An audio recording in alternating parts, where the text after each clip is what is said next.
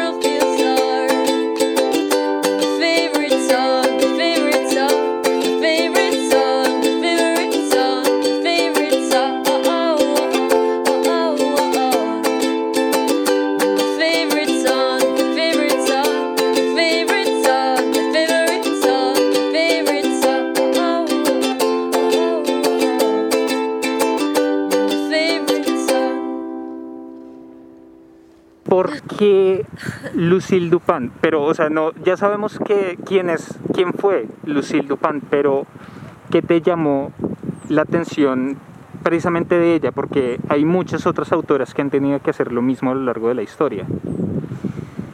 Bueno, yo creo que es más que todo como su actitud frente a la vida, ¿sabes? Y digamos, esto fue por un, un acercamiento que tuve como a su vida personal, digamos, más allá de solo su trabajo y sus textos, eh, leí, leí un poco como de su, de su vida personal y, y era, o sea, todo lo que ella, de lo que ella hablaba, ¿no? lo que ella profesaba, lo aplicaba en, en todas sus relaciones interpersonales. Eh, siento que era una mujer eh, salvaje, era una mujer eh, sin ataduras, sin tapujos, muy honesta, muy directa, em, que no se dejaba, no le, no le comía cuento a nadie, no se dejaba de nadie. Y eso me pareció supremamente atractivo, ¿sabes? Em, ella en su vida personal, digamos, es famosa como por los por haber tenido relaciones cercanas con, con otros grandes artistas de la época. Entonces la recuerdan mucho por eso, pero me parece supremamente transgresor que en una sociedad en donde a ti siempre te van a recordar por ser la hija de, la esposa de, la amante de, la amiga de, sí, la compañera de, ella, aunque fue la esposa de, la amante de, la compañera de X, sí, están por allá Chopin, estaba este, este poeta francés que se llama Musset, si no estoy mal, eh, y bueno, muchos otros más.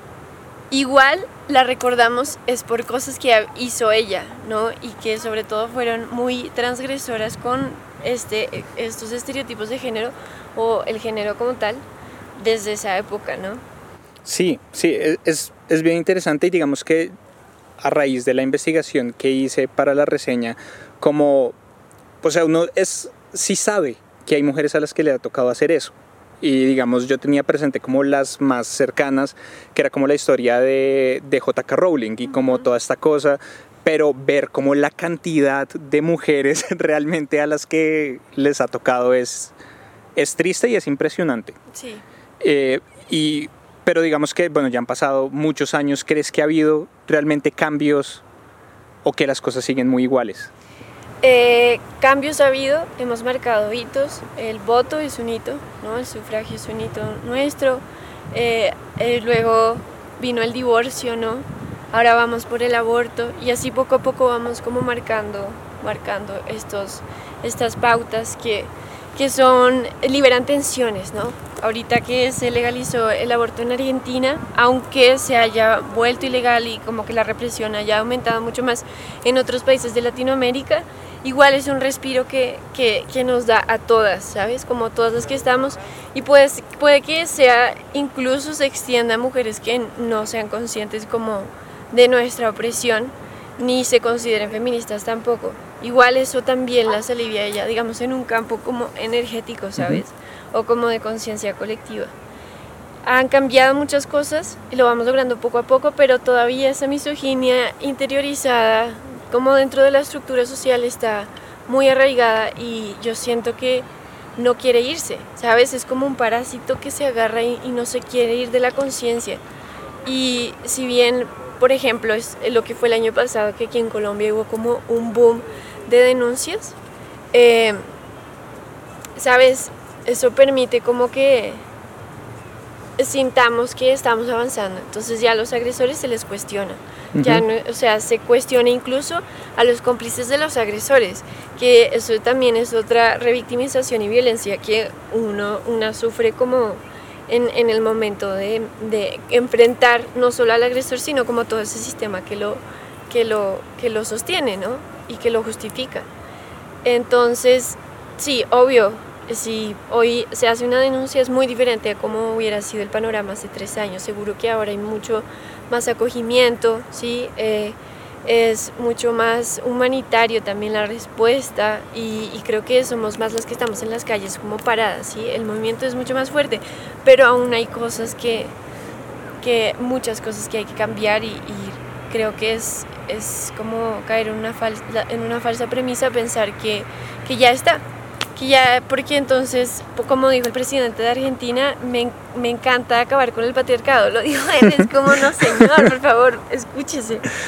Eh, es muy contradictorio lo que dice, sí, como que falta mucho camino, eh, sobre todo lo, lo, que es en la conciencia, porque pues nos siguen matando, las cifras siguen hablando y todos los días como dijo Simón de Beauvoir, ella lo predijo, ¿no? Los derechos de las mujeres y las niñas en el mundo siempre están en riesgo. Todos los días hay que salir a la calle y conquistarlos otra vez. Es que es complejo porque, digamos, es como un hábito, un mal hábito que uno tiene. Y si a uno individualmente le cuesta romper un mal hábito, esto es una cosa que se ha dado por siglos a nivel social, a nivel de toda una sociedad. Entonces, claro, la gente que está en el poder y a las personas a las que eso más beneficia, siempre van a estar luchando para que las cosas no cambien. Claro. Y, y, digamos que, que sí siento que el feminismo ha sido... Hay muchos estigmas con respecto hacia el feminismo, o sea, creo que hay muchas cosas como eh, los términos que han nacido como las feminazis y como todo este tipo de cosas, que es gente que, que hasta cierto punto tiene tan interiorizadas todas esas otras cosas que no ven la necesidad de que haya una lucha por la igualdad o que haya una lucha por ciertos derechos, por ciertas cosas que las mujeres deberían tener. Y quiero preguntarte yo ahí una cosa que, digamos, ya yo no sé mucho del tema, pero sí quiero saber, por ejemplo, eh, diferencias entre como las diferentes vertientes, porque pues uno siempre escucha feminismo, pero tú durante un tiempo tuviste en la descripción eh, la eh, feminista radical y ahorita tienes lesbofeminismo, entonces ¿cuáles son las diferencias como entre cada uno de, estas vertientes del feminismo? Bueno, eh, primero, sí, quería como agregar algo que, a, lo que dijiste y es que sí, pues hay mucha gente que no es consciente como, porque no es fácil ser consciente de la opresión en la que vivimos porque es muy violenta. O sea, es, esto es, es contenido gore, ¿me entiendes? Es muy fuerte y es fuerte para, para el ser y es fuerte para la cabeza y para la conciencia como hacerlo consciente. Entonces se manda como por allá a la parte inconsciente y eh, hay muchas mujeres que son alienadas de esa presión, sino son alienadas porque no, no conocen a otras mujeres, tienen este cuento de que las mujeres son las peores enemigas de las mujeres, si me entiendes, como estas historias. Y, y, pues sí, la sociedad en general como que nos bombardea todo el tiempo para que mantengamos ese status quo, ¿no? Como con las películas, con la música, con, con todo, ¿no? Como sobre todo con las comedias románticas, son buenísimas, pero, pero son terribles. Entonces, sí, pues es difícil como salir, salir, de, salir de ese discurso hasta que, no sé, hasta que lo encuentras. Para mí el, el feminismo, pues yo, a mí me criaron feminista. Y la vida me radicalizó. Así fue, o sea, yo era medio consciente como de la desigualdad, de la inequidad, pero, pero no había sido consciente de verdad como de a qué punto llega esa opresión y esa violencia, ¿sabes? Esa violencia machista. Entonces, ¿para qué digo esto? Para hablar precisamente de lo que son, lo que llamamos, ¿no? Pues los, los feminismos. Eh, hay muchas corrientes feministas eh, y ellas van, digamos que el, la, el primer movimiento feminista fue el, el, movimiento sufragista, ¿no? El movimiento de mujeres que buscaban eh, que las mujeres tuvieran acceso al voto.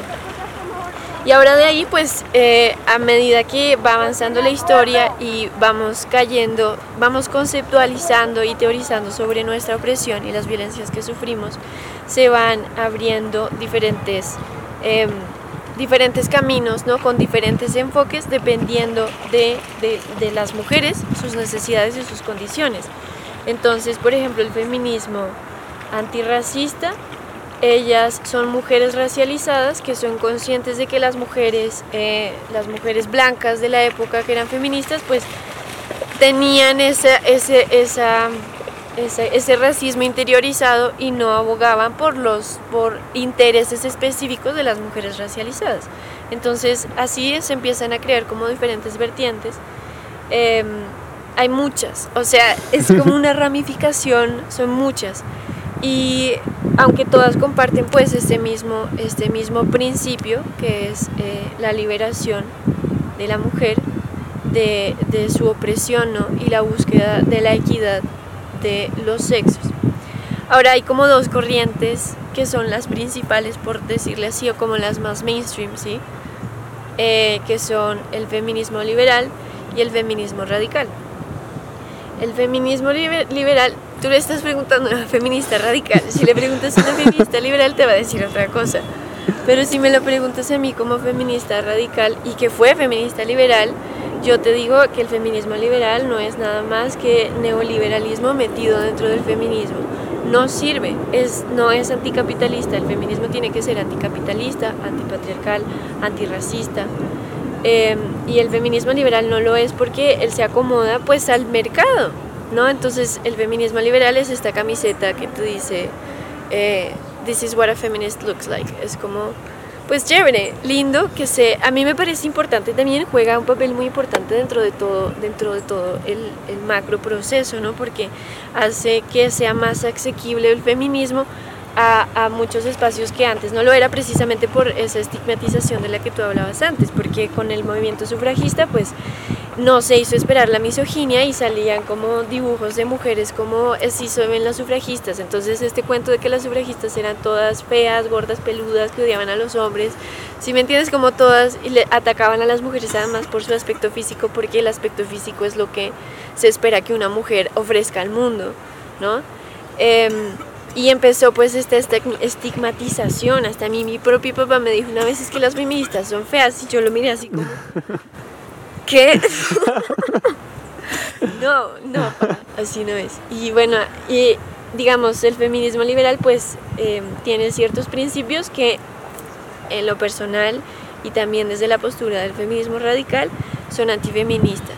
Porque tú tienes que estirar las cosas, ¿no? Y como proyectarlas, ir más allá de lo que simplemente hay, que es aparentemente bueno, pero resultan ser políticas que al, al, a largo plazo van a ser dañinas para los derechos de las mujeres y las niñas en el mundo. Yo llegué al feminismo radical eh, como un acto de, de reivindicación con mi historia y también para entender qué había pasado. Realmente como que las primeras feministas radicales que yo conocí fue en mi grupo de, de apoyo de, de sobrevivientes. Y, y, simplemente como que la vida te lleva a eso. Una amiga mía dice que el, el, feminismo radical es el feminismo del sentido común. Y tiene toda la razón. Tú te pones a leer teoría y, y, entiendes, o sea, entiendes, vas hasta cada, hasta cada eh, sí, hasta la parte más pequeña de toda esta estructura y entiendes cómo funciona cada, cada rueda, ¿no? cada, cada parte del engranaje. Eh, y bueno, dentro del feminismo radical eh, hay, digamos, una subcorriente, si se le puede llamar, que es el lesbofeminismo. El lesbofeminismo o lesbianismo político es una corriente en la cual se reconoce, pues primero se reconoce la opresión de las mujeres con base en nuestro sexo a través del género, ¿sí? que es una opresión que permite que se mantenga el, lo que es pues el status quo, ¿no? La familia es el núcleo de la sociedad patriarcal donde el, el, el padre, el hombre, es el dueño de todos los bienes, uh -huh. incluyendo a su mujer y a sus hijos. Entonces el feminismo plantea romper primero nos habla como de, de lo que es el mito de las, de las eh, preferencias sexuales.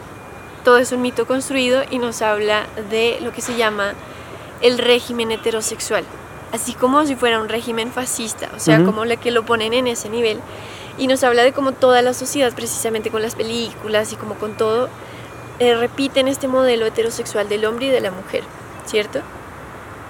Entonces, claro, pues para preservar ese núcleo que permite que todo el macrosistema eh, ¿sí? de lo que es el, el, el, Estado o el sistema patriarcal funcione. Entonces lo que hace es que plantea esta, esta cuestión, ¿sí? De, porque es que es muy loco, o sea, a las mujeres nos matan nuestros esposos, ¿me entiendes? Es dormir con el enemigo. Entonces como que plantea esta cuestión de, de primero, ¿por qué priorizas hombres dentro de, de, tu vida, incluso de tu vida, de tu vida sexoafectiva, ¿no? ¿Por qué no mujeres? Porque el feminismo radical también busca eso, el feminismo radical es separatista, busca que los espacios sean de mujeres y por, por y para mujeres porque reconoce que cuando hay un hombre en un espacio de mujeres suele llevar el, el, eh, el liderazgo, el mansplaining que llaman, ¿sí?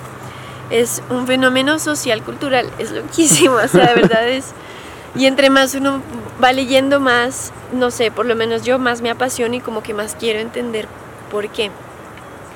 Eh, eso por un lado, por el otro lado, pues entonces al plantear, a reconocer a, a, la pareja heterosexual y al núcleo familiar como el núcleo de todo ese sistema patriarcal que nos oprime, entonces busca precisamente ir en contra. Yo voy a priorizar mujeres, incluso en el ámbito sexoafectivo y me voy a relacionar en lo posible con mujeres. Porque de verdad es, o sea, yo pienso que el separatismo se tiene que eh, reservar en lo posible para lo que es el, pues las áreas del trabajo del feminismo y las áreas de trabajo de uno si es posible, ¿sí? Pero es imposible que el 99% de la población de mujeres sea 100% separatista, porque igual hay otra mitad de la población eh, que son hombres, si me entiendes? Y pues el mundo está creado por y para hombres, entonces están en todos los espacios. Así que de pronto eso puede ser un poco utópico y, y no sé, no sé cómo que no me he planteado esto ya. Pero, pero bueno, sí, entonces el lesbofeminismo prácticamente es eso. Eh, hay varios autores que hablan de esto, eh, sobre todo lo que se llama eso, el régimen heterosexual, eh, para entender también, para cuestionar esto de las preferencias sexuales, em, para, para cuestionar eh, pues el modelo de pareja heterosexual que nos venden, que nunca va a ser un, un, hombre y una mujer y en sus relaciones nunca van a estar en equidad, aunque aparentemente lo estén y como que creen su espacio, un espacio seguro en donde se crea posible, eso está muy metido dentro del subconsciente. nuestro y colectivo. Entonces, como que también parte de ese principio de entender que las relaciones de par no, nunca se pueden dar entre hombres y mujeres, pero sí lo podemos hacer entre mujeres. Entonces, es básicamente eso, sí. Y pues ahí voy como estudiando también eh, eh, con las compañeras, em, leyendo mucho, cuestionando y, poco a poco pues eh, avanzando en la lucha. Lo que tú decías es una cosa súper personal, ¿no? Como que lo personal es político. Sí, no, y digamos que yo entiendo lo que hablas del régimen heterosexual. digamos que si, si es algo con lo que uno crece, si es algo como las películas, todo. Entonces, por ejemplo, que a un niño en un colegio, cuando es pequeño, es normal que le guste una niña, pero si un niño dice que le gusta otro niño o una niña dice que le gusta otra niña, es como, pues es que debe ser que está confundido, pero ¿por qué no dicen que está confundido cuando dice que le gusta a alguien del sexo opuesto? Porque es lo normal, porque es lo que debe ser. Entonces digamos que sí, sí entiendo bien eh, eso que dices y voy a hacer un par de preguntas así como desde el punto de vista como las preguntas más locas como si fuera alguien totalmente ignorante pero creo que son preguntas que de pronto pueden llegar a ser muchas personas.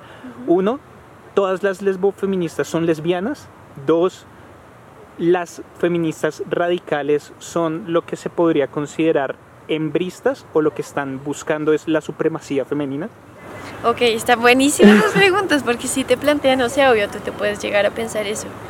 Voy a empezar por la segunda, voy a empezar por, el embrismo, el tema del embrismo.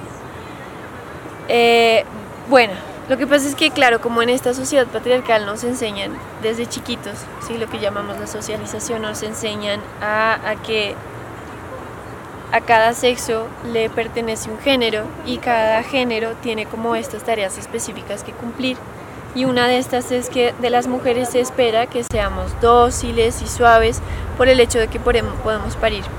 El hecho de que podamos parir es sexo, pero el hecho de que se crea que nosotras tenemos que ser eh, dóciles, maternales y todo esto, eh, eso es género. ¿Ok? Entonces, partiendo de ahí, entendemos que toda la sociedad como está construida está, está hecha para que siempre prioricemos hombres ¿sí? Entonces existe lo que en inglés se llama brotherhood, que es el, como el, el, respectivo hacia los hombres de, lo que es la sororidad. Entonces entre los hombres, eh, así es que han logrado crear pues un mundo por y para hombres, porque se priorizan entre ellos. Si hay un puesto para un trabajo, se lo dan al hombre antes que a la mujer. Si has visto como que en los puestos de trabajo la mayoría son hombres, en los cargos políticos la mayoría son hombres. Entonces nos han enseñado a normalizar que hay que priorizar a los hombres y que los hombres tienen que estar en todos los espacios, pero no nos enseñan acerca de cómo hay que priorizar a las mujeres y cómo las mujeres tenemos que estar en todos los espacios, porque pues se nos ha, se nos ha resignado pues a callarnos, a encerrarnos precisamente para que no, no estemos en el mundo. Entonces, cuando crecemos en una sociedad que es así, eh, puede sonar en brista que llegue alguien y diga, no hagamos esto, hagamos esto otro o por qué estamos haciendo esto, por qué no hacemos esto otro. Entonces sé que suena como si fuera en brista, por ejemplo, en las marchas cuando nosotras salimos a marchar con el bloque radical, pedimos espacios separatistas. No dejamos que hombres que sean reporteros eh, tomen como eh, sí, imágenes de, la, de, la, de, lo que está sucediendo, porque primero es un espacio separatista, como te había comentado antes de que el feminismo radical es separatista, y segundo porque somos conscientes de que hay muchísimas mujeres reporteras, ¿sí sabes? Que pueden tomar esos espacios, no, es como que no existan las mujeres. Entonces, es, es, como para llegar a eso, ¿no? Como para, para ilustrarte esa, esa mm, normalización que tenemos de que siempre haya hombres. Entonces, sí, el hecho de que alguien llegue a cuestionar eso puede parecer violento, pero lo realmente violento es el machismo y el patriarcado que nos mata. Por lo menos en Colombia el año pasado el, promedio estaba en nueve mujeres al día. ¿Sí me entiendes? Es una deuda histórica. El hecho de que nosotras estemos enojadas, el hecho de que nosotras rompamos, el hecho de que nosotras quememos, como decía Yesenia Zamudio en México, eh, no es gratuito ¿sí? El hecho de que haya misandría, porque la hay, no te voy a mentir, o sea, sí hay feministas que son misándricas. No es gratuito, igual es una deuda histórica, porque la misoginia está instaurada, es una institución desde 1692. Entonces, el embrismo como tal no existe porque el contexto en el cual vivimos y cómo se ha desarrollado la historia no permite que así sea. Sería siempre una deuda.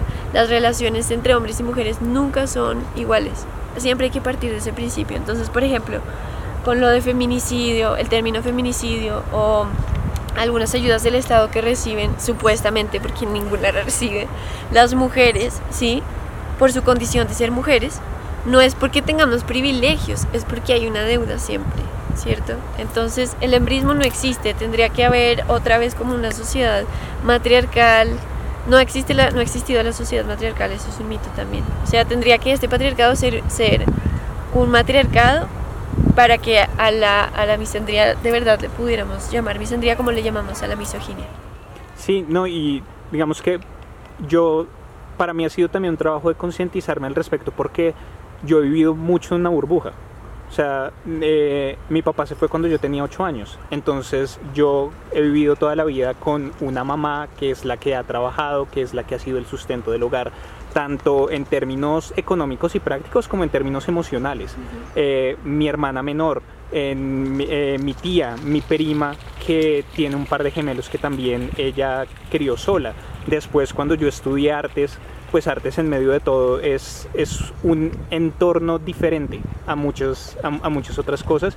Y cuando yo empecé a entrar en mi, en mi parte profesional, yo he trabajado con mujeres a la par, he trabajado con mujeres que son superiores a mí, yo no he tenido ningún problema con eso, entonces para mí hasta cierto punto llegó un momento en el que no es que fuera un mito, pero sí era como algo extraño como todas estas otras cosas que estaban diciendo, como todo esto que efectivamente le pasa a las mujeres porque yo nunca lo había visto como de primera mano. Yo nunca lo y pues nunca lo he vivido. Entonces para mí era como como extraño pensar que sucedían esas cosas, pero pues la realidad es otra y uno va viendo y a medida que se va abriendo a otras posibilidades y va escuchando cosas nuevas y va escuchando a gente diferente, se da cuenta de, de lo que realmente sí está sucediendo. Y digamos eso que decías ahorita, de que la gente cree que son privilegios, también estoy de acuerdo en que no lo son. Son simplemente derechos, son simplemente cosas que deben suceder, pero es que a la gente que nunca ha vivido eso le parece que es un privilegio que le pase a otras personas. Y digamos como desde el lado eh, religioso les parece que les están dando un privilegio grandísimo a las personas homosexuales para que se casen entre ellas. Y es como no parece un privilegio es que usted como una organización religiosa no tenga que pagar impuestos.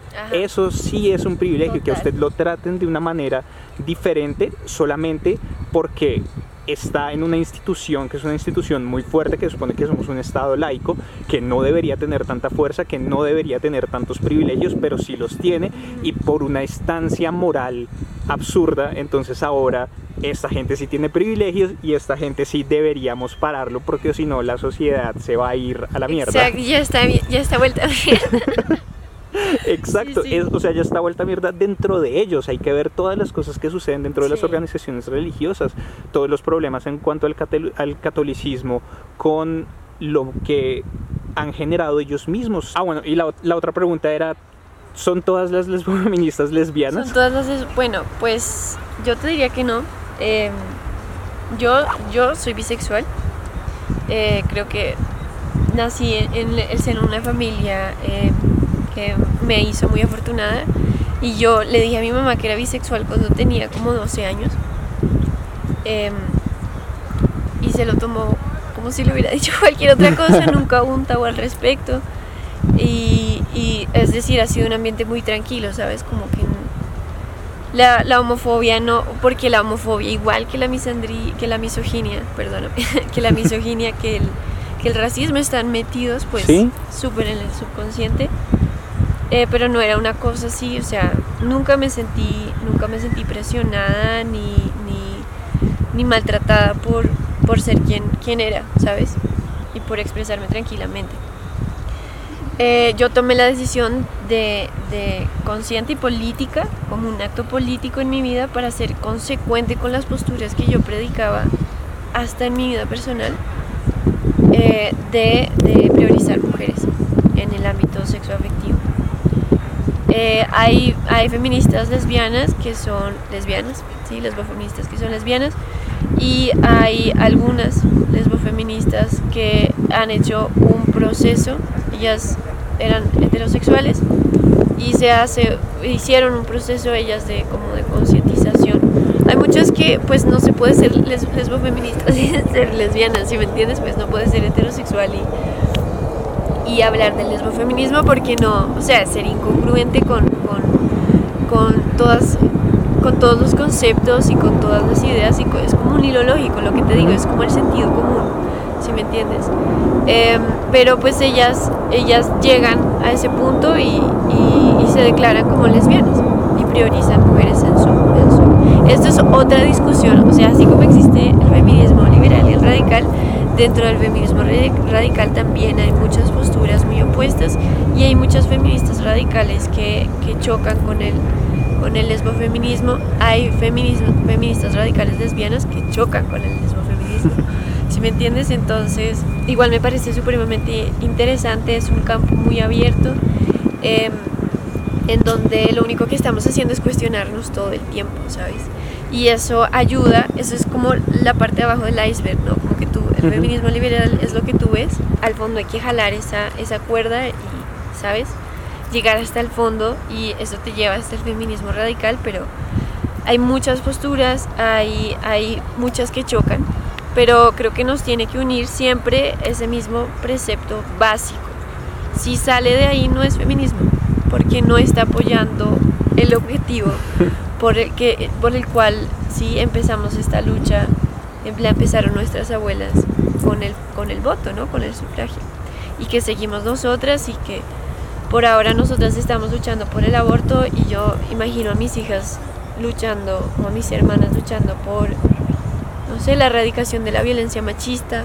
Sí, ahí vamos, por obtener más espacio en, en, los, en los cargos públicos. Iremos poco a poco, pero como es como un gran reguero que hay que ir arreglando de a poquito y a medida que vas arreglando, pues vas teniendo más información de lo que está pasando. Antes era muy difícil pensar y cuestionarse porque el solo hecho de, cuestionar a tu marido ya hacía, habría la posibilidad de que te matara o de que te metieran a la cárcel o que te quitaran a tus hijos. Ahora podemos publicar con nuestros propios nombres, hablar en propio nombre, esto que yo estoy haciendo, estar sentada al frente de una cámara hablando de esto, ¿sí me entiendes? Que antes no cabía en la cabeza, yo tendría que haber sido una paria, no tendría el espacio, si todavía sucede con el feminismo radical, que muchas veces en los espacios, incluso feministas, nos quitan el micrófono, ¿sí? Porque pues hay temas que son, no son fáciles de hablar, ¿sabes? Y es normal que esas cosas sucedan cuando uno está apoyando en un punto donde pues hay que pullar si duele por algo de, ¿sabes? Como que si te duele el pie no puedes ignorarlo, tienes que ir al médico porque algo está pasando. Entonces, em, vamos conquistando poco, poco a poco. También un poco para cerrar la primera pregunta. Sí, no, y digamos que eh, hubo un punto que, que hablaste que me parece como clave y es el cuestionamiento. Porque digamos que yo creo que si yo tuviera que adherirme a una como a una corriente o a lo que fuera, yo diría que yo soy escéptico. Para mí el escepticismo es como la base de todo, cuestionarse absolutamente todo. Cuestionarse y creo que cuando uno se cuestiona y después de cuestionarse y después de investigar y preguntarse, llega a una conclusión, es una conclusión con la que uno puede estar tranquilo. Exacto. Y es una conclusión que realmente tiene peso. No simplemente uno está siguiendo un flujo de cosas o no simplemente está siguiendo información que le ha llegado a uno de, otras, de, otros lados, sino que uno se puso en el trabajo real de llegar a una conclusión propia. Y digamos, eso me parece muy interesante porque a mí hubo un tiempo en el que yo era muy, muy, muy aficionado a, a los vampiros, como a, la, las expresiones en todo lado de los vampiros. Chévere, chévere. Y llegué al trabajo de Anne Rice y para mí es el mejor trabajo que existe en cuanto a vampiros y hay una cuestión con Anne Rice que es muy interesante y es que ella le quita la sexualidad a sus vampiros. Digamos que hay un componente muy fuerte en la sexualidad de los vampiros, ya sea porque no pueden o ya sea porque pueden y con, y buscan como simplemente satisfacer de una manera como más monstruosa las necesidades básicas sexuales que se le atribuyen como al instinto humano. Pero Anne Rice se lo quita completamente. Ella, sus vampiros no pueden tener sexo. Entonces se convierte en un asunto de conexiones emocionales, en donde un vampiro como Lestat eh, puede sentir una conexión amorosa, emocional, con un hombre mortal o con otro vampiro hombre o con una mujer, porque le quita como el, el componente sexual de ese asunto. Eso me gusta mucho como del trabajo de Anne Rice y creo que más allá, de nuevo, más allá de la conclusión cualquiera a la que llegue cualquier persona, creo que es un cuestionamiento que todos deberían hacerse y es ¿por qué me siento atraído por otra persona? porque siento una conexión emocional, emocional con otra persona? Y, qué es lo que está sucediendo realmente, porque yo sí creo que de pronto hay como cosas que vienen muy de adentro desde lo que somos en base. O sea, eh, digamos que creo que es muy complicado como todas estas eh, terapias de conversión y todas estas cosas que buscan como cambiar lo que las personas son. Entonces, digamos, yo me hice alguna vez la pregunta y llegué como ya a la conclusión, no, yo soy heterosexual. Yo soy heterosexual, me gustan las mujeres y me gustan por esto, pero no niego tener conexiones emocionales con otros hombres, que es algo que también hablaba yo en la reseña y creo que la lucha del feminismo también a los hombres nos beneficia un montón porque así como a las mujeres se les han impuesto muchas cosas, a los hombres también, pues a los hombres muchas menos. Claro, no, pues lo que pasa es que las, ambos, ambos sexos se nos impone a través del género. El problema es la inequidad que genera entre las cosas que se le imponen a uno y al otro. Pero por supuesto, eso es algo que nos afecta a todos. O sea, uno, no sé, yo pienso, en, yo creo fielmente en eso de que el, el, batir de las alas de una mariposa a un lado del mundo genera un tsunami al otro. Entonces siempre trato como que de llevar toda la última instancia para imaginarme cómo sería si pasara eso, como en el extremo máximo para hacerme una idea como de la energía que, que trae por ponerle un nombre. Yo le pongo nombre de energía, cómo se siente. Y yo pienso, si esta fuera una sociedad eh, matriarcal, que además, si fuera matriarcal, no, no creo en lo absoluto que sería como la patriarcal, pero con mujeres. Al revés. Claro, porque el patriarcado es violento, el, lo matriarcal no las mujeres no somos violentas, es la socialización que nos dan, ¿sabes? Y que nos da el patriarcado. Entonces, em, claro que hay muchos hombres que sufren también por ese machismo, o sea, y por, el, y, por ese machismo institucionalizado, ¿no? Em, el hecho de que haya que hayamos tantas madres criando hijos solos es una muestra de eso, ¿sabes? Y hijos son hijos e hijas también y hay muchos hombres violentos que violentan a sus hijos también. Y están todas esas estructuras que llegan incluso hasta el ámbito sexoafectivo a decirte, a ti ni por él se te ocurra estar con un hombre, porque está mal, porque entonces no eres viril, por, o sea, y todos estos discursos que, que lo sabemos como ya tan de memoria y nos afecta a todos, como tú dices. Solo que en diferentes medidas, por supuesto, la opresión, o sea, yo sufro opresión por ser mujer, pero seguramente que mi vida no ha estado marcada por, aunque ha estado marcada por violencias, por esa opresión por ser mujer, por mi sexo, hay muchas violencias que yo no he tenido que sufrir por privilegios de clase, por ejemplo. ¿Sí? Que una mujer racializada o una mujer inmigrante en una situación igual a la mía hubiera tenido que seguramente sufrir muchísimas más violencias, institucionales incluso. ¿Sí me entiendes?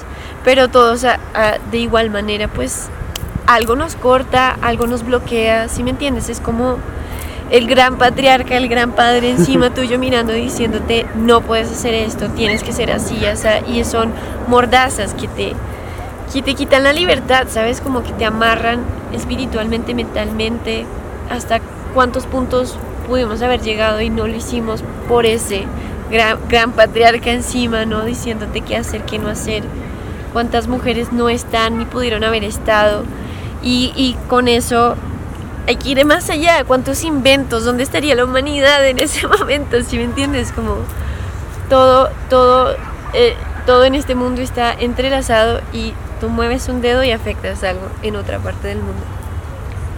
Ya como para terminar un poco con esta parte, quiero como desde tu punto de vista, desde el feminismo radical, como que me digas a mí y nos digas a todos los hombres qué es lo que podemos hacer, porque creo que a pesar de que de alguna manera u otra hay algunos que no hemos aportado tanto a las dinámicas, igual creo que todos tenemos responsabilidad.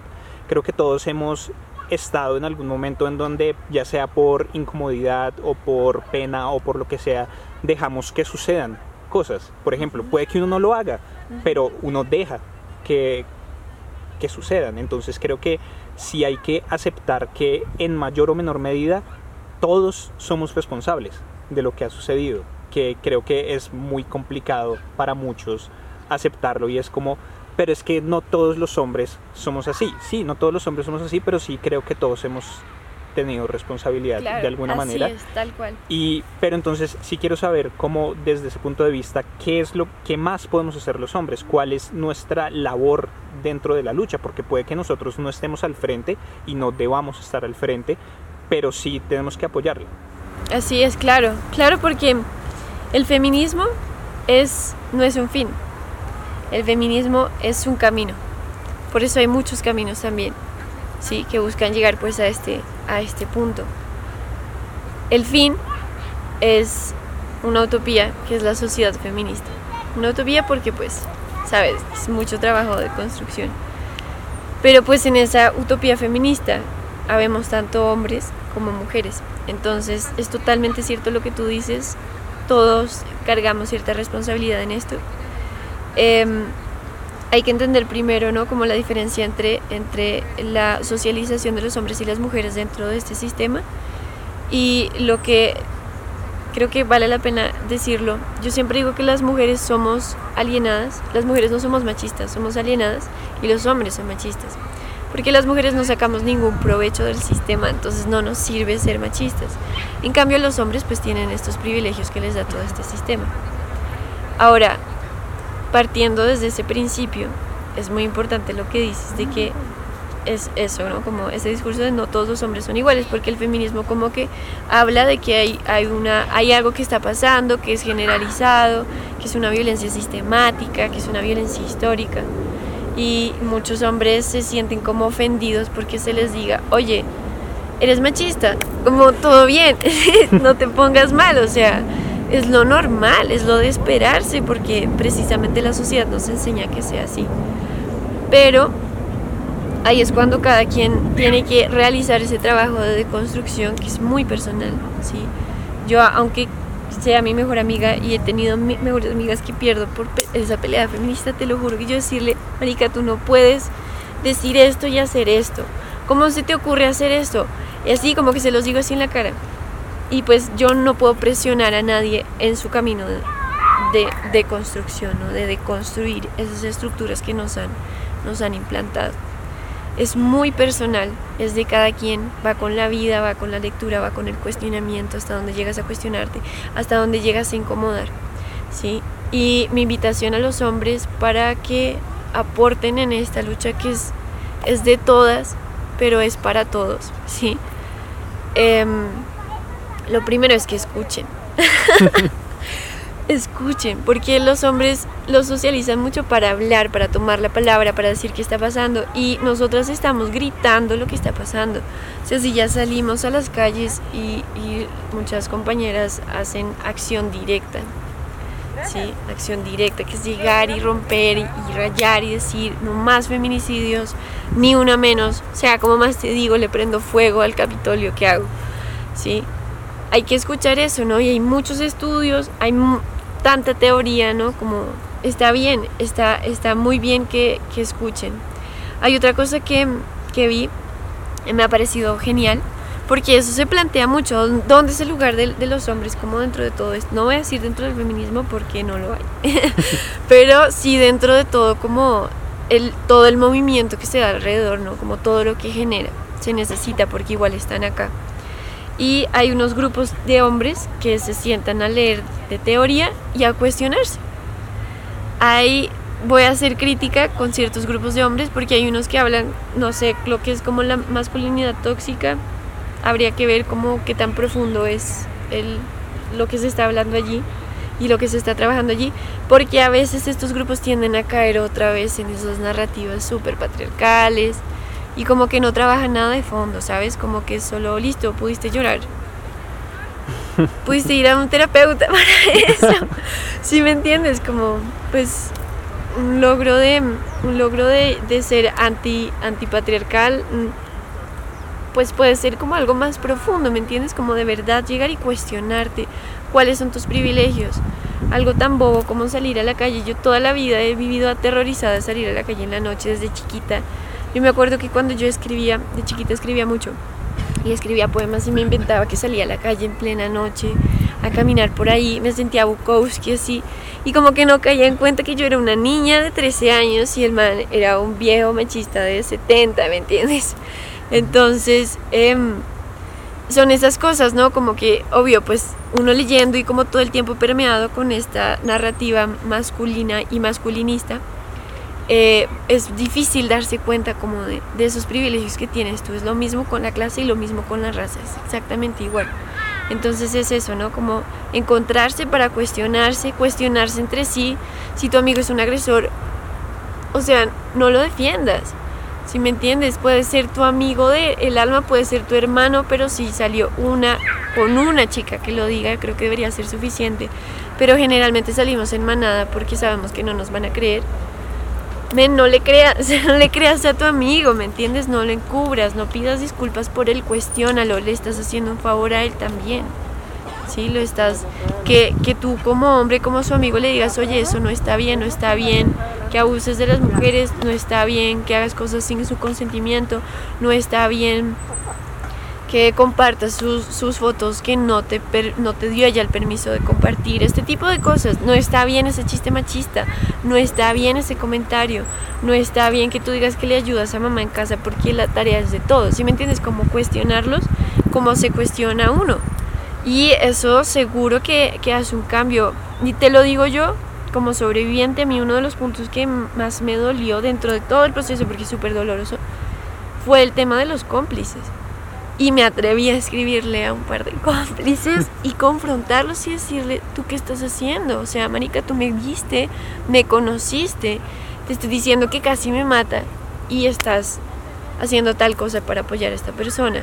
En vez de cuestionarle, o sea, no le estás haciendo un favor a nadie, ¿sabes? Como que de hecho solo empeoras toda la situación. Hay que, hay que tener ovarios y tener cojones y, y, cuestionar y cuestionar más si son personas que queremos y a nosotros mismos, ¿no? Todo el tiempo ser escépticos.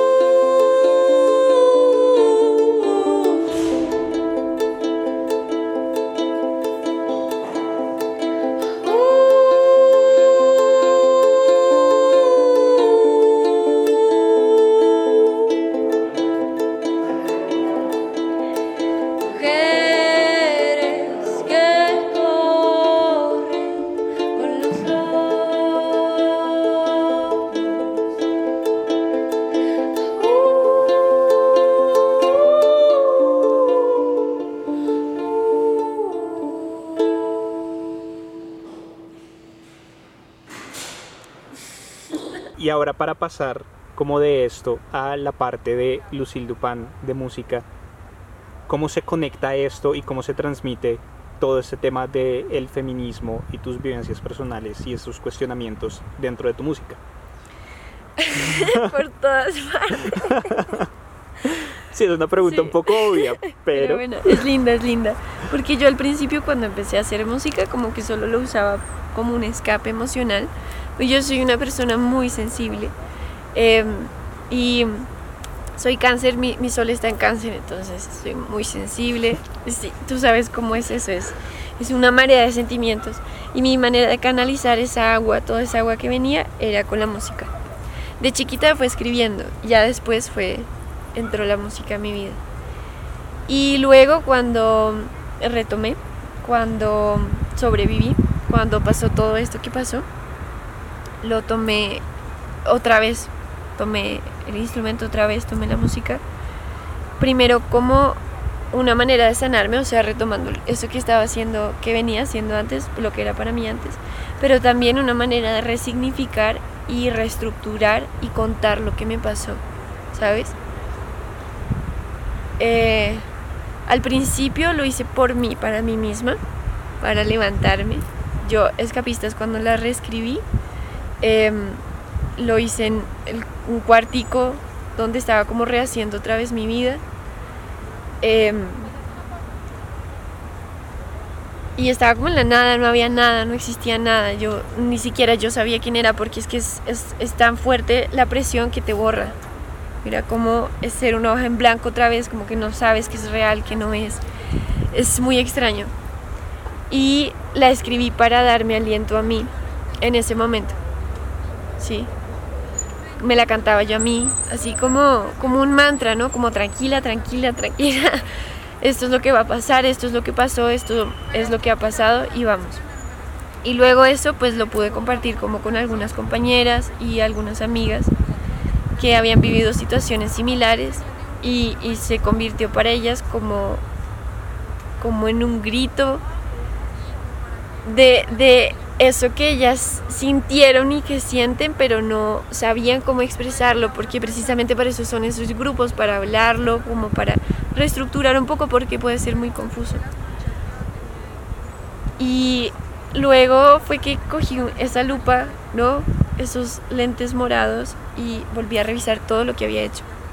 Todas las canciones que yo había escrito las pasé como por esta por este por este filtro y, y todas hablan de eso. Todas en algún punto.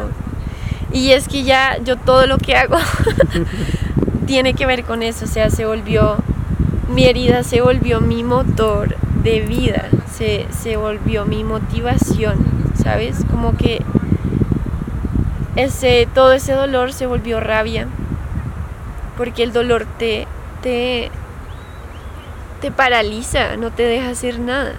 Tú deprimido no haces nada, pero enojado sí. Entonces convertí como todo ese dolor en ira y esa ira estoy trabajándola y, y es como una gran olla de presión que va botando, va respirando a través de estos medios. Entonces uno es el tema activista feminista, ¿sí? Con el, con el bloque. Otro es mi música, como la música como tal, como lo que canto, cuando lo canto. Siempre que yo lo canto estoy en mi herida. Cuando estoy cantando estoy en mi herida. ¿sí? Cuando estoy componiendo estoy en mi herida. Porque tengo mucho material ahí y si no hago nada con eso, pues me va a consumir, ¿me entiendes? Entonces tengo que usarlo. Otro con los videos, que eso es otro, otro lado, ¿no? Como de la música, todo lo audiovisual. Y, y otro es en mi vida personal. Mi papá dice que yo predico el feminismo y no me deja como cuando estoy hablando con mis hermanas y ya me empiezo a poner como pesada, ¿sabes? Como con conceptos así claves de una llega como no, no, no, no, ya. Suficiente, ya, no prediques más. Em, pero sí está marcado en todo mi ser. Eh, mi, mi, herida es, está reivindicada, se reivindica con mi música. Mi música es la reivindicación de esa herida, que es una herida también colectiva, ¿no? Porque lastimosamente casi todas las mujeres hemos tenido que atravesar situaciones eh, violentas hacia nosotras. El punto no es como cuándo, ni quién, ni por qué, ni si fue mucho, ni si fue poco la exposición, sino que pasó e hirió, hizo daño y nos dañó. Y, todas estamos como compartiendo ese, ese daño, tratando de entenderlo y, y corriendo para que las nuevas generaciones y otras mujeres no tengan que, que, que atravesarlo, ¿sabes? Y ¿Cómo has encontrado como esa, bueno, ya hablaste un poquito como de escapistas, en donde encontraste que otras mujeres también se sintieron como muy identificadas, pero ya más allá como de tu círculo cercano, como en cuanto al público en general, ¿cómo has notado ese recibimiento como de tu música, tu mensaje, eh, como, pues, o sea, no solamente desde la música y las letras, sino como todo el resto, porque sí, tú tienes muchas publicaciones con respecto a el bloque, también ahí entra el otro tema del cual vamos a hablar, que es la brujería, eh, ¿cómo, ves como la aceptación de eso, en, como ya personas que nunca te, han conocido, eh, sean hombres, sean mujeres, ¿cómo, es, cómo ha sido la experiencia? Bueno, pues... pues yo te confieso que yo al principio apenas salí como de toda la situación, eh, yo me la pasaba en Facebook peleando. Esa es una manera de sacar esa energía que yo te digo que está contenida como en esa, en esa olla de presión. Em, y bueno, digamos que empecé a hacerlo ya después con la música, fue saliendo esa presión pero mira, yo soy muy apasionada en este tema y puedo ser, incluso puedo ser agresiva, ¿sabes? Como me gusta pensar que soy como esa... Esto lo tomo de Ana Prats, que ella se hace llamar dworkinista porque Dworkin era así. Pato decía las cosas en la cara, y en sus, discursos, en, en, sus libros, como que no tiene ni tapujos, solo. Y ni siquiera es que sea agresiva, ella solo te describe lo que es, te dice lo que hay. Y ya no estoy inventando nada, te está diciendo las cosas como son. Bueno, y ya pues, sabes que es difícil y es muy difícil como ser, ser feminista radical además, y sobre todo con eh, los movimientos que ocurren dentro del movimiento feminista en Colombia en general. A las feministas radicales nos tienen como cosa rara, súper satanizadas, o sea, como a cualquier feminista alguna vez, o a cualquier mujer en la vida. Em, entonces, pues choca choca. Em, yo hice un voto, hice un voto por no pelear más en Facebook ni en redes sociales porque eh, primero creo que no es como un espacio en donde la gente de verdad entre, pues muchas mujeres sí lo hacemos y hay espacios en donde se puede realmente discutir y como ver argumentos y como cambiar de opiniones y, y de verdad abrir un diálogo. Pero Facebook muchas veces no, la gente entra a decir como lo que quiere decir y si acaso insultar y...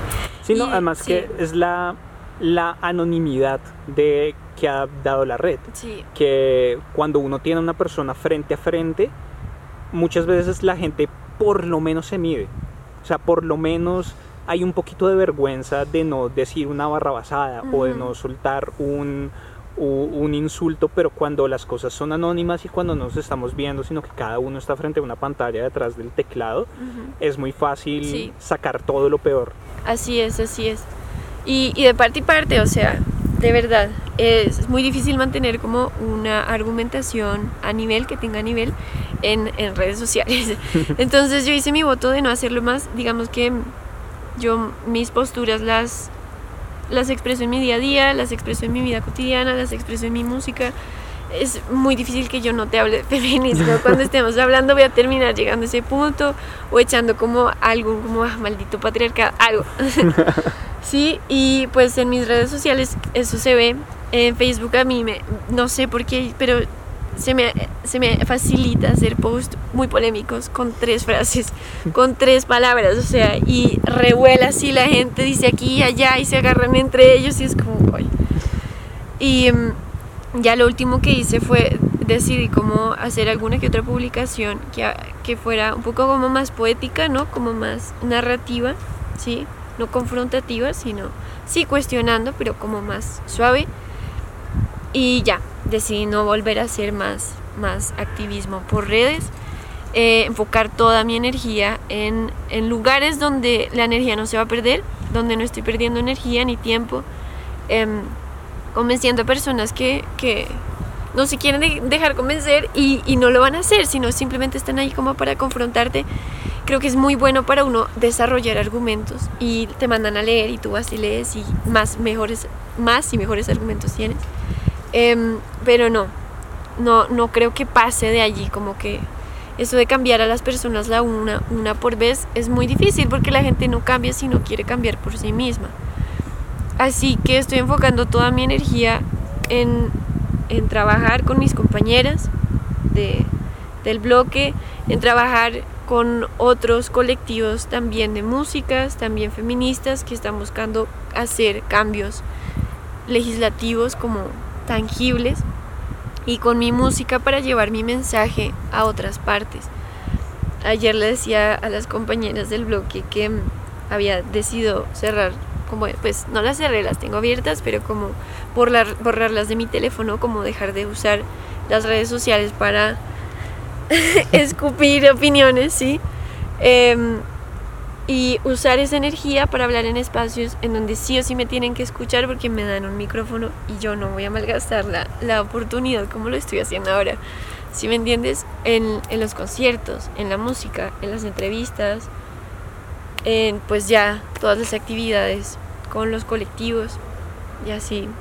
Creo que aporto más y es más sano para mí y me expongo menos porque es muy fácil que te satanicen desde leyendo solo un comentario, ¿me entiendes? Sin entender toda una teoría que además cuesta mucho trabajo llegar a, ella, eh, comprenderla, hay que leer mucho, hay que cuestionarse mucho, ¿sabes?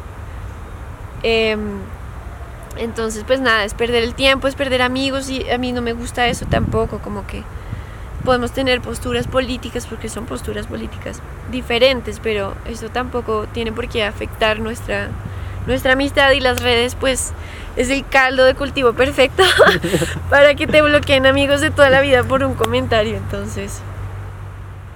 Sí, sí, entiendo, entiendo lo que dices. Y cómo, cómo entra la brujería dentro, dentro de todo esto. Hemos hablado ya del feminismo, hemos hablado, igual vamos a seguir hablando de la música, pero este es como otro tema también como muy, muy, muy importante y muy visible dentro de Lucille Dupin. Entonces, ¿cómo entra la brujería? ¿Cómo te conectas con la brujería en algún momento? Pues la brujería entró a mi vida, yo entré allá. pues yo nací en, una familia en donde eh, esos eran temas comunes mi abuela tenía sus runas, tengo una tía abuela que ella vive del tarot desde hace como 40 años, no hace nada más sino solo esto. Em, así pues crió a sus hijos y todo. Y el papá de ellas, o sea, mi bisabuelo, él era eh, curandero. Ellos vivían en un pueblo em, en Boyacá y él era, él era curandero y pues trabajaba la energía sutil y todas estas energías. Y pues yo crecí en una familia en donde era normal que mi tía abuela viniera y me leyera el tarot de chiquita. Yo me acuerdo una pregunta así re loca que hice una vez como a los siete años fue como que si yo era adoptada. Ya pues digamos que siempre había estado ahí, siempre era algo que me gustaba.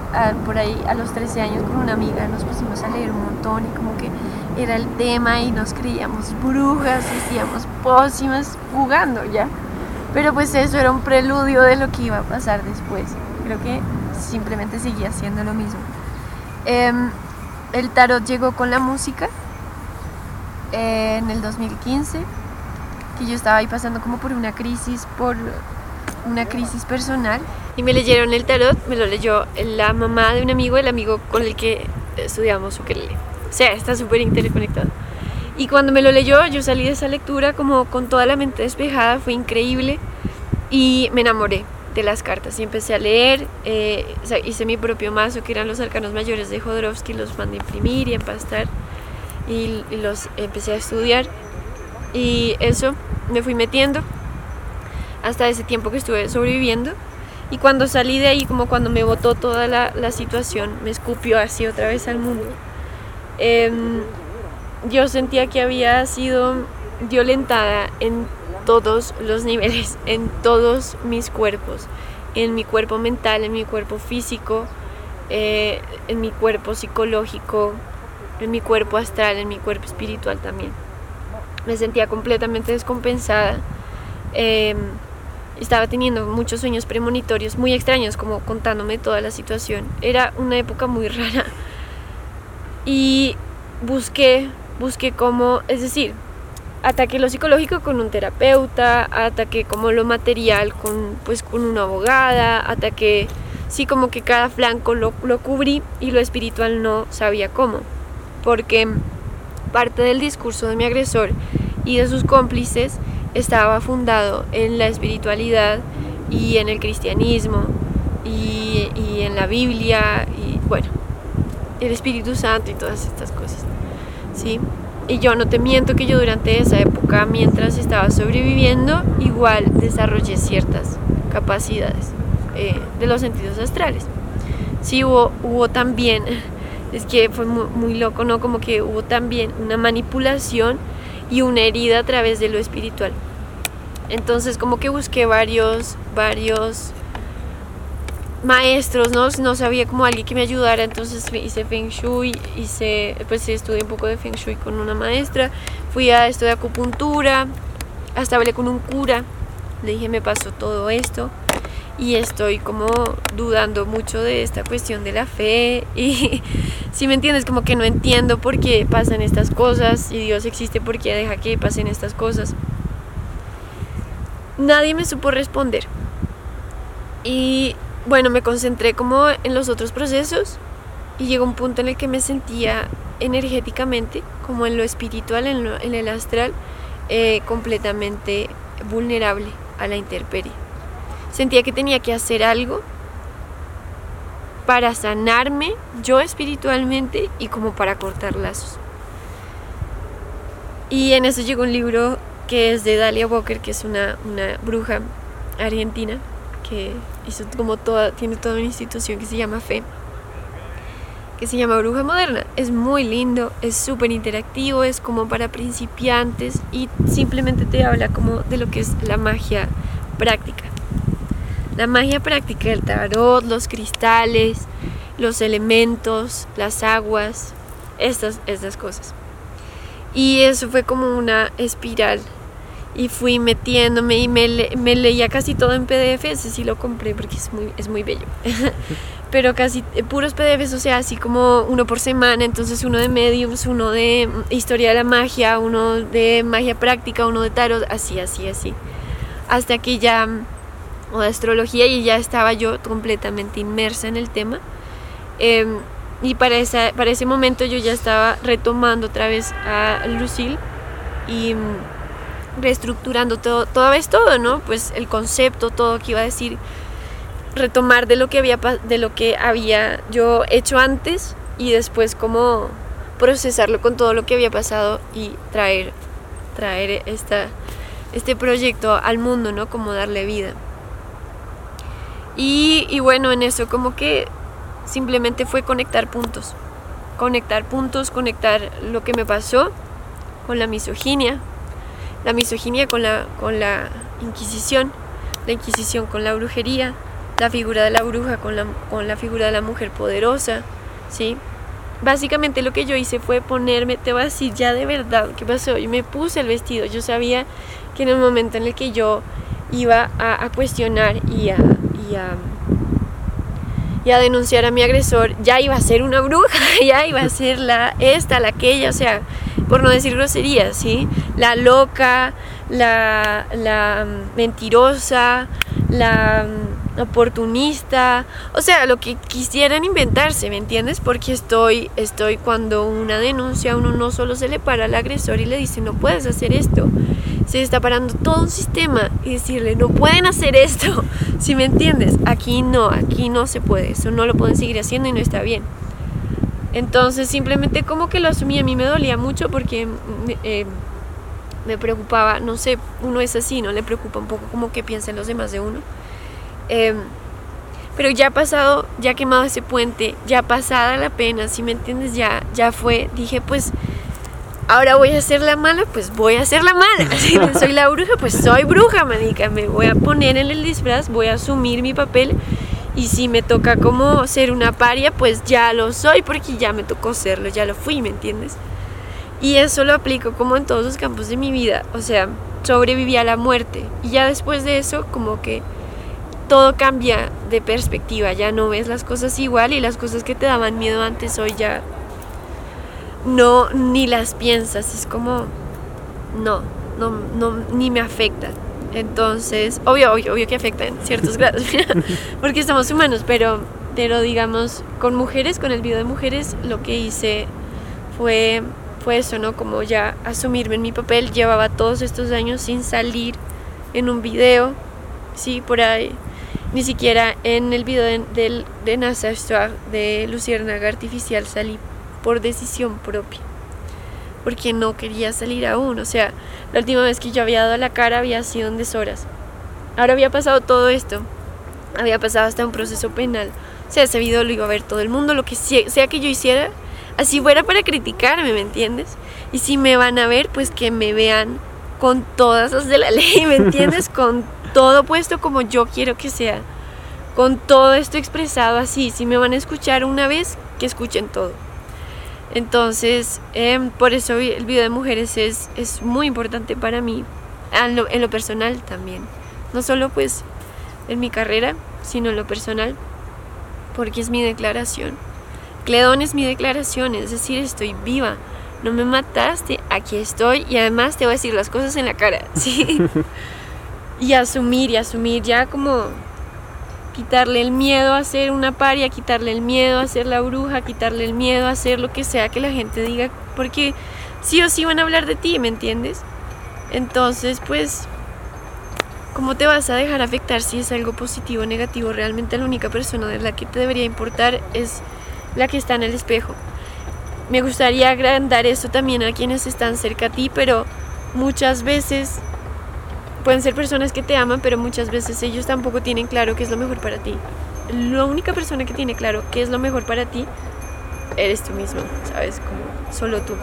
Entonces sí, a mí, a mí asumirme como bruja y, y, si ya se volvió algo profesional también, porque pues trabajo el tarot ya en lo profesional y hago otros trabajos energéticos también. Eh, asumirme como bruja, asumir mi historia, asumir mi herida es lo que me da poder. Y estoy muy feliz, muy tranquila, satisfecha. Creo que ahora que salga el disco también voy a descansar porque yo tenía un afán. Claro, estos dos años sobreviviendo sin poder ni siquiera tocar el instrumento. Eh, y fueron más, ¿no? Porque fue hasta el 2018, realmente fue, sí, fueron dos, fueron dos. Ahorita estamos en 2020, 2021. Eh, me dio una, una sed y, y, un afán por, por salir al mundo y sacar mi música. Y, y, por mucho tiempo eso me torturó, ¿sabes? Como no hacer música. Uh -huh. Entonces el año pasado para mí fue un respiro, poder por fin botarlo, vomitarlo y poder seguir ahora que salga este año el disco. Va a ser ya otro más para, para poder pasar a, a una etapa más profunda. Quiero ir más adentro. quiero meterme más de cabeza y, y, y, llegar, ¿no? Y sacar de toda esa oscuridad, llevarla hasta, hasta la luz.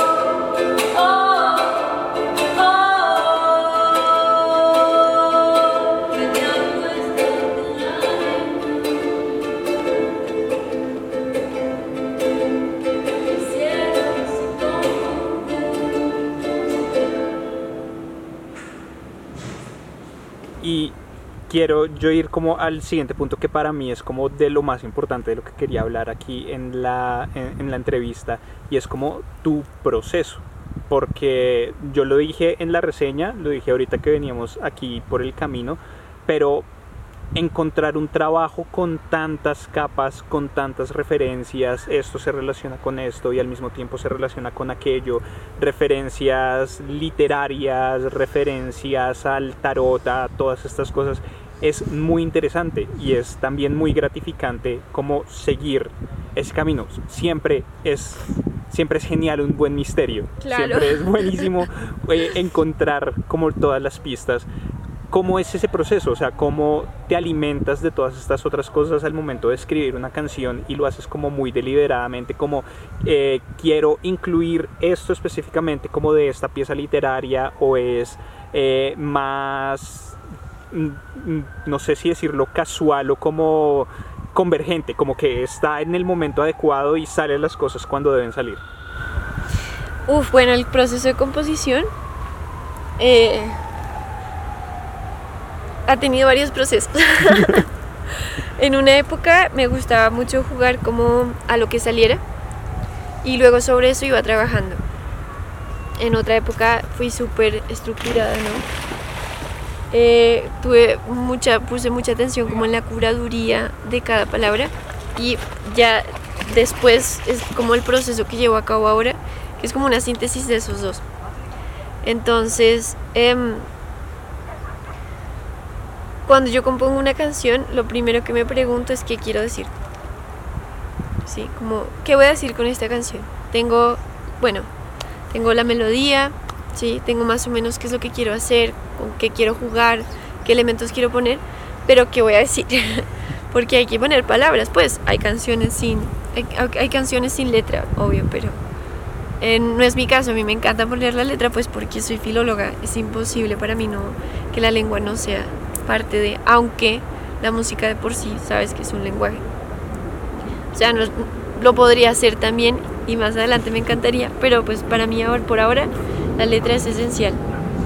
Y cada palabra que yo pongo ahí em, hace parte de, es como un ecosistema, ¿no?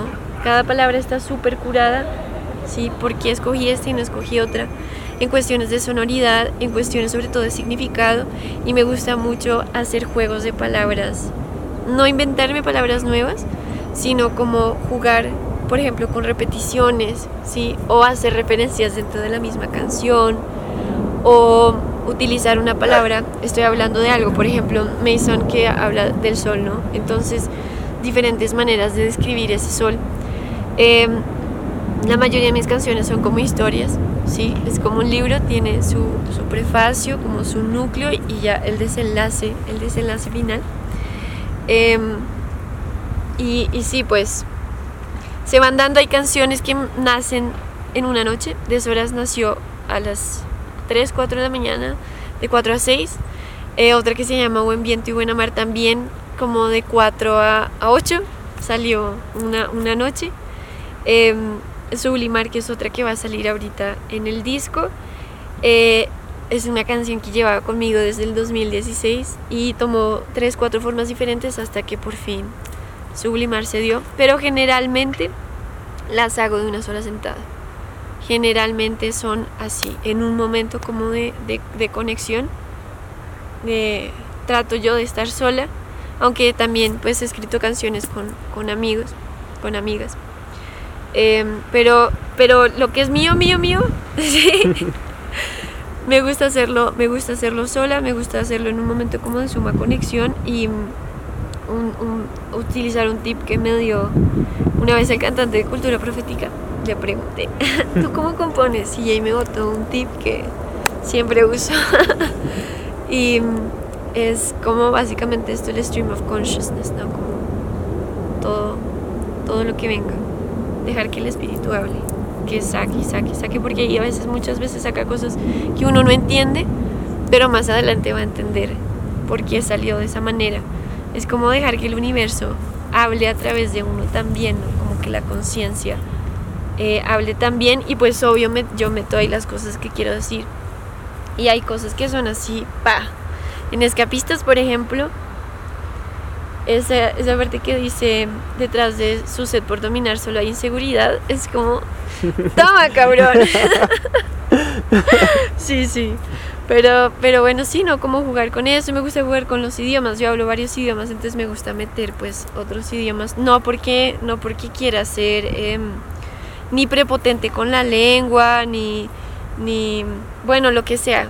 Lo que sea que puedan decir. Es porque yo, mi cabeza funciona así. O sea, es, es una cosa como muy... O sea, mi música es, es muy honesta y es muy, muy directa porque soy yo. O sea, yo te escupo ahí quién soy yo. Tú y, tú, yo soy así siempre, ¿me entiendes? O sea, tú me puedes coger aquí hablando, me puedes coger hablando con una amiga más tarde, me puedes coger hablando con mi mamá y siempre te voy a hablar igual. sí, y de los mismos temas y de las mismas cosas, como que es una cosa muy, muy íntegra. Y eso es algo que ha sido muy positivo porque todo lo que hago deja mi marca. Precisamente porque es como que yo, es como si yo fuera pintura, ¿ven? que es como a todo lo, lo unto, ¿me entiendes? Es imposible no untarme en en la vida. sí, y bueno, está el proceso de composición, ya después como el proceso de producción, ¿cómo es compartir eso con otras personas? Eh, pues porque ahorita, por ejemplo, veníamos hablando de cómo has producido con Santiago Navas. Digamos, ¿cómo es ese proceso de confiarle también como tus ideas y tu trabajo a otra persona? Porque pues yo en el colegio yo escribía muchas vainas y hacía mucho y como que llegaba el momento de compartirlo con otra persona y era como, ¿será que le va a gustar? ¿Será que le va a encontrar el sentido? ¿Será que no? Y eso era que simplemente era que yo le iba a pasar a leer un papelito. Ahora el proceso musical es completamente diferente y abarca otro montón de cosas y otro montón de procesos. ¿Cómo es eso? ¿Cómo es no solamente mostrarle como, mire, esta es la canción que tengo, sino ayúdeme a trabajarla o logremos algo diferente? Pues eh, la primera vez que yo compartí eh, mi música ya como para hacer, porque lo que yo había hecho antes de horas, yo, eh, este disco civil yo lo he grabado cuatro veces, en diferentes estudios, con diferentes productores, con diferentes ideas, con diferentes conceptos, pero nunca nada me atrapó musicalmente y también conceptualmente, porque el concepto se expresa también musicalmente, como eh, cuando empecé a trabajar con Molo Díaz. Cuando eso se dio, decidí llamar a Santiago para que me ayudara también a estructurarlo, ¿no? Porque pues yo tenía nomás mi ukelele y mi voz, ¿cierto? Pero quería que fuera más grande, también para llegar a escenarios más grandes, porque toda la época de deshoras pues eran siempre escenarios pequeños, es una cosa muy acústica, ¿sabes? Y yo quería ya crecer, evolucionar. Entonces llamé a Santiago, que pues Santiago amigo de toda la vida, de toda, toda la vida, eh, después de todo lo que me había pasado, porque mi música también se vio envuelta en todo esto, porque mi agresor eh, es una persona que trabaja dentro de la industria, ¿sí? Y me engañó con todo ese cuento. Em, pues la única persona a la que yo pude pensar en, en, en compartirle sí, estas cosas, fue alguien con quien tenía la más suma y absoluta confianza. O sea, fue Santiago porque no podía ser nadie más, ¿me entiendes? Como que cualquier otra persona que se acercara a, pedirme que grabáramos o quisiéramos esto, que miráramos, simplemente que tenía yo.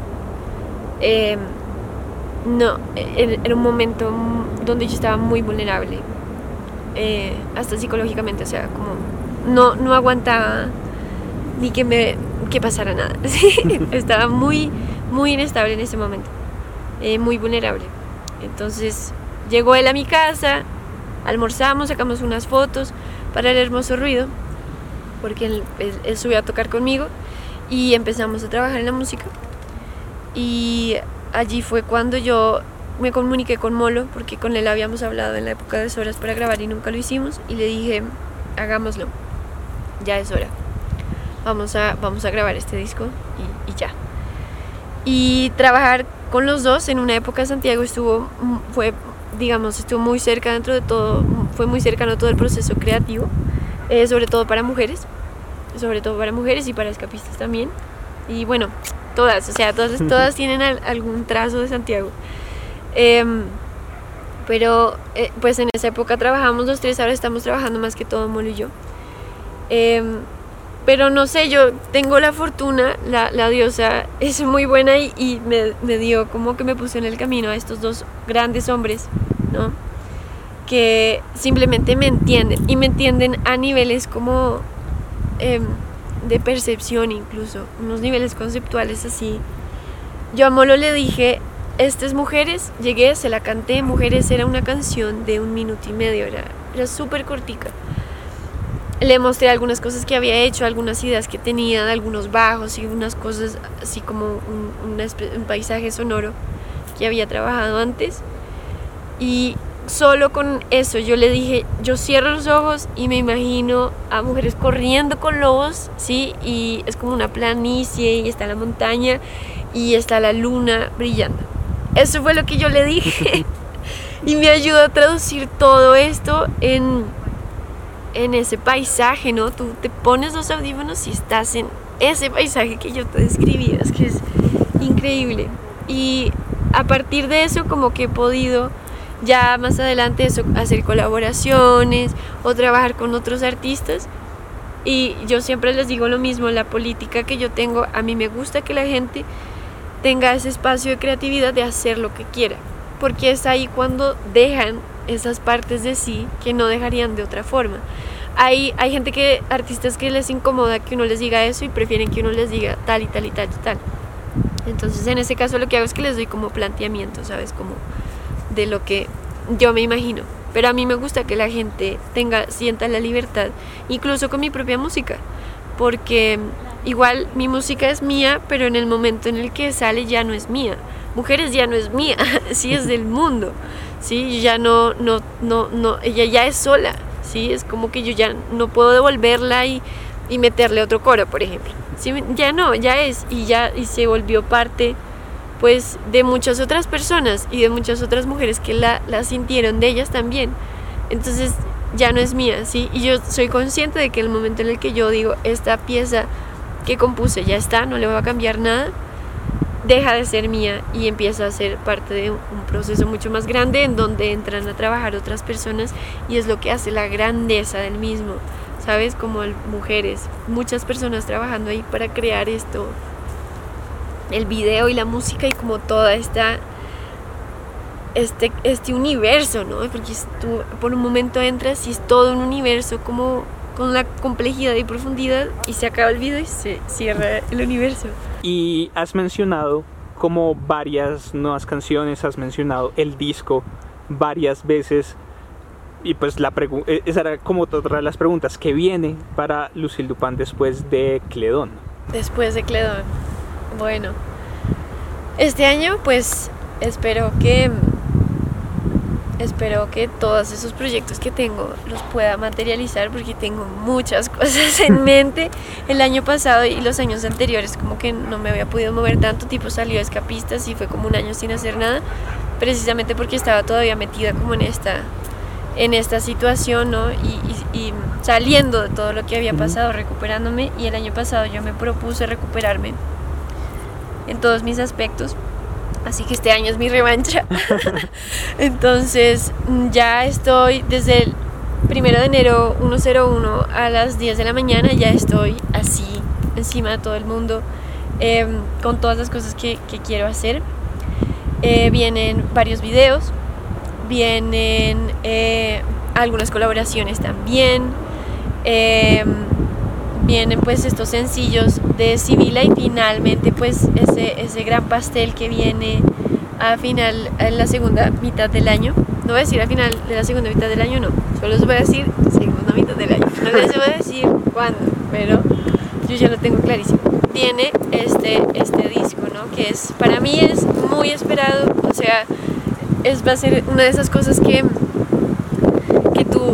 sabes que ya hechas, ya te puedes morir tranquilo. Si me entiendes, como que una parte de mí va a poder descansar, voy a poder cerrar también un ciclo, cerrar todo un proceso también muy personal mío y, y traer pues esta parte, entregar esta parte de mí al mundo dejar como ese legado que ya me puedo morir tranquila para poder pasar a hacer otras cosas, ¿no? Más profundas, jugar. Ya, ya en este momento, a pesar de que estamos trabajando lo último de, de Sibila para entregarlo este año, yo ya estoy pensando en lo que voy a hacer después. Y, y eso que tú decías, ¿no? De tomar un elemento aquí y allá. ¿Por qué hago eso? Porque yo hago así eso siempre en mi vida. o sea, cualquier cosa que hago como que pienso en los otros universos. Ahora, antes no lo hacía, ojalá lo hubiera hecho antes, por eso ahora lo hago todo el tiempo. Eh, entonces, claramente hay elementos de Sibila que van a aparecer más adelante, porque todo es un, gran, un gran ecosistema. Todo en el mundo está entrelazado. Así por eso todo en mi música también hace parte de lo mismo. Sin, o sea, sin decir nada como específico, pero sí como de pronto ya empezando a darnos una pista, como de pronto qué deberíamos ver o qué deberíamos leer para entender un poco mejor algo de eso que va a venir durante todo este año de Lucille Dupin. Ok, bien. Eh, bueno, uno es un libro muy lindo que se llama Bonjour Tristes, de una escritora francesa que se llama François Sagan, porque en Sibila se hace, hay una canción que se llama así, Bonjour Tristes, y hace referencia a este libro. Eh, bueno, es que es muy difícil pensar como en pistas, pero sin, sin botarla, sin Sí. botarla toda. Eh, pues ahorita lo primero que se viene ahorita este año va a ser una colaboración muy linda. Es, bueno, esta no tiene referencia, es súper personal. Es una canción que le escribí yo a, a mi hija. Eh, se llama Julieta la canción, y pues igual que ella. Y es una carta que le escribí como por si algún día no estoy, que ella la escuche la lea. Y le, es también pues para todas las niñas, ¿no? Em, parece no hay, no hay, no hay referencia, pero hay otra canción que también va a salir en el disco y está basada en una película que es sobre la vida de Kurt Cobain, que se llama, la película se llama Montage of Heck y la canción se llama Montage of Noise. Esa es otra referencia que hay ahí. Y bueno, yo creo que esa es, esa es Creo que por está ahora. bien, Sí, sí. voy a dejar ahí por ahora. Sí, por, por el que- momento está bien. Ahorita hablábamos de que siempre es bueno un buen misterio y otra parte buena del misterio es que no leen a uno todo resuelto. Exactamente, exacto. En Cledón, la segunda parte son B-sides. Está Escapista, Escapistas, y está eh, Mason. Sí, sí, sí, está Mason y 15. Ajá. Vamos a escuchar versiones. Si quieres, no puedes responder. Puedes no responder. Pero a escuchar versiones como definitivas. Sí, de, de Mason hay versión definitiva y de 15 sí, pero todavía no en civil. Todavía no en civil. Ok. Porque es que eh, Mason, pues, digamos que el proceso de... Es que una cosa es la composición y otra cosa es la producción, ¿sabes? Y la producción te puede durar, uff, hasta 10 años te puedes demorar produciendo un disco. La producción de Mason yo ya la había empezado hace, hace un buen tiempo. Y la producción de 15, ¿no? De hecho, había sido casi, no me vas a creer, es casi una canción olvidada. A mí se me olvidó cómo tocarla, cómo cantarla. Afortunadamente la había registrado en, en ambos formatos, ¿no? Como registrado, registrado y registrado, grabado. Em, pero, es decir, para hacer como una re- reinterpretación de la canción, siempre hay que tener muy en cuenta pues esa primera parte, ¿no? Mason tiene la, la ventaja de que es solo con un charango. Tiene, o sea, 15 ya está, está más producida y yo no quiero fallarle a la canción. Entonces es muy difícil, es muy difícil y como que lo reconocí en un primer momento cuando la subí a Cledon, cuando dije esto va, a ser parte de esto. Quiero hacer esta canción, de hecho lo hemos hablado muchas veces en el estudio, pero, pero requiere como un trabajo más, más delicado precisamente porque no está tan cruda como los demás y pues una canción cruda sabes que te la montas, le montas encima lo que quieres y ya, ¿sabes? Y no le fallas a la canción. Entonces, no va a alcanzar a salir para Sibila, pero pues puedes esperarla. Espero estar a la altura y no dañarla. es que es muy bonita. Em, y sí, sí, eventualmente estará Mason, sí, ya está. Ya está casi. Ya está concluida. Sí, exacto. Bueno, me emociona, me emociona harto porque sí, fue, sí es muy interesante, fue muy interesante ver como ese cambio de escapista a escapistas y, eh, y eh, como que estoy ansioso como de ver cuál es ese cambio que se puede dar con estas otras dos canciones que también me gustaron un montón. Eh, y digamos, ya para concluir un poco esta primera parte porque ahorita nos vamos a meter como con todo el tema de la brujería y, va a ser otro video bien interesante pero pues como para concluir con esta parte de Lucille Dupin eh, uno recomendaciones literarias de pronto eh, puede ser eh, una recomendación como literaria general algo como de material de feminismo que tú creas que todo el mundo debe leer para entender un poco mejor la lucha de pronto. Y por otro lado eh, también recomendaciones tengo aquí una lista de autores. recomendaciones de proyectos colombianos que de, de, otros proyectos musicales colombianos que también te gustan y que crees que la gente debería escuchar. Sí eh, bueno con respecto a a, a que a recomendaciones literarias. Eh, bueno, feministas, recomiendo muchísimo a Simón de Beauvoir. Creo que el libro de El segundo sexo es como, no quiero decir que es la Biblia del feminismo, porque el feminismo no es una, una religión, pero sí se hablan de aspectos básicos y, y conceptuales básicos que, que son necesarios para entender las dinámicas, porque son dinámicas complejas, porque son sociales, ¿sí? y pues son milenarias.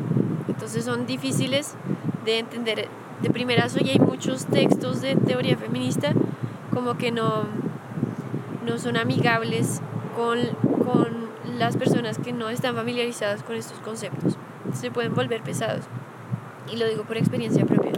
Pero este libro eh, para mí fue clave, fue básico para de verdad entender cómo interiorizar, interiorizar y entender eh, cómo se llevan todas estas dinámicas.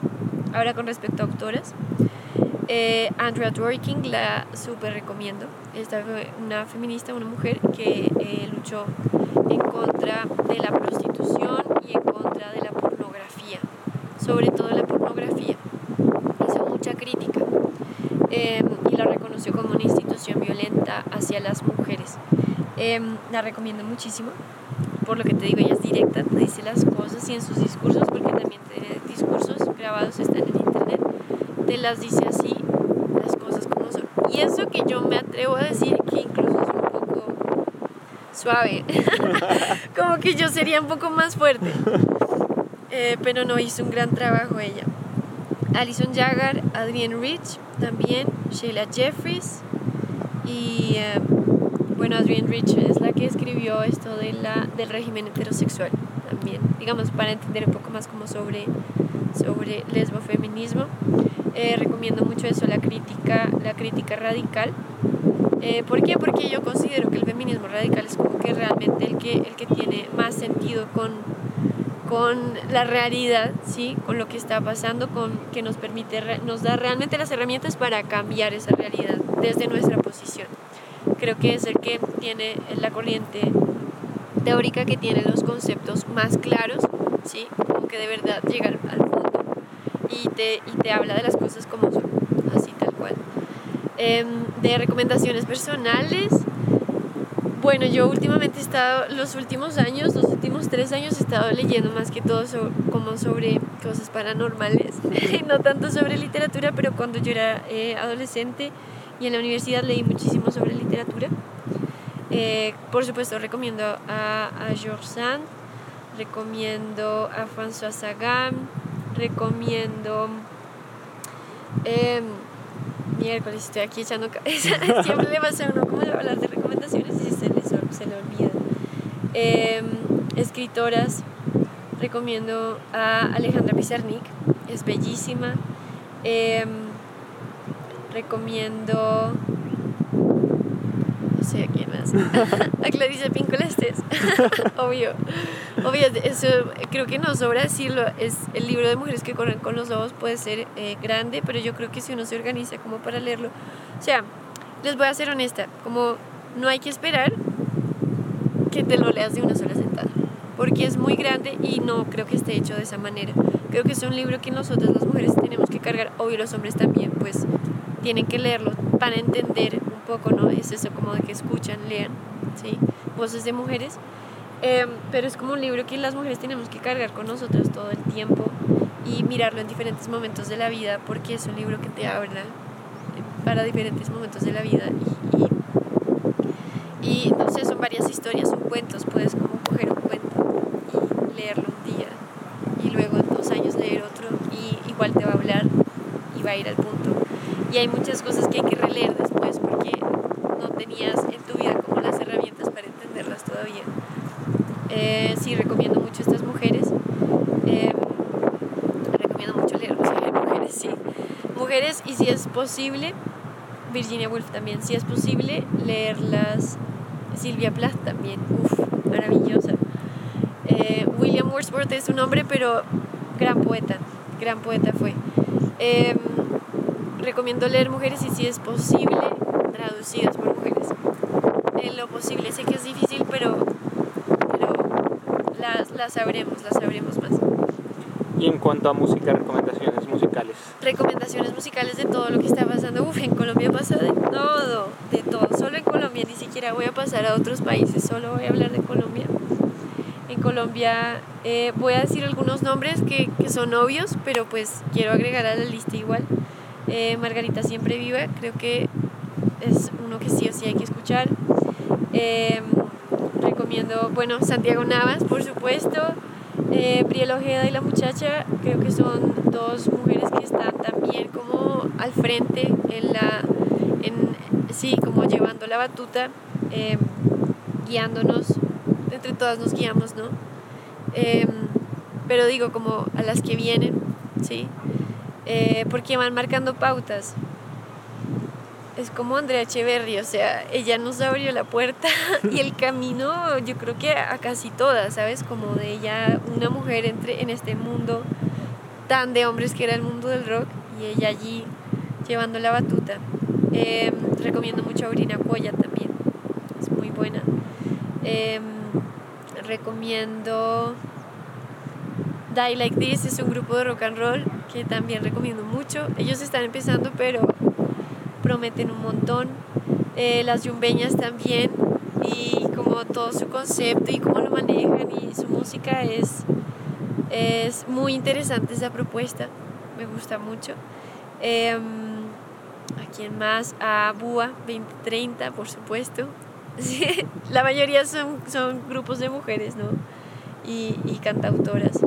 Eh, Diana Tobar también, me encanta su música. El año pasado sacó su disco y ese fue también un proceso súper lindo de ver también por, por la cercanía. Eh, ¿Qué otra banda colombiana? Es que hay muchas. Entonces hay que, hay que hacer una, una curaduría. Em, soy Emilia también. Uf, Soy Emilia es otra de, de esas mujeres que están marcando también el camino, ¿no? guiándonos a todas hacia dónde ir. Es muy buena. Me gusta mucho su propuesta, creo que es muy fresca, ¿sabes? Como que... Em, y bueno, eso se, creo que cerraría por ahí lo que es Colombia. Bueno, de propuestas de, de hombres. eh, María Ambivalente también, también Paraíso. Eh, Nasa son lindos, son lindos sus letras, son como, son muy clásicas, ¿no? Es, es bonito, ellos son de Tunja y yo siento que se siente, que se siente que es música de allá. Eh, bueno, el Amainus la voy a meter, aunque creo que no hace falta mencionarla porque todos sabemos claramente que es muy dura y, y, que está, y bueno, que su propuesta es impecable también. Y bueno, me va a quedar ahí. si me falta uno, me disculparán. Eh, ¿Y dónde pueden encontrarte a ti? ¿En las redes o en otro, como en otros lugares? Eh, bueno, yo estoy en Facebook y en Instagram como Lucille. Tenía Twitter, pero me puse muy polémica. y me lo cerraron, entonces ya no hay Twitter. Pero eh, sí, pues estas redes y, y, realmente mi canal de YouTube, como que ahí es donde estoy firme subiendo contenido y, y todas las plataformas digitales. Muchas gracias por esta primera parte de la entrevista. Con mucho gusto, a ti.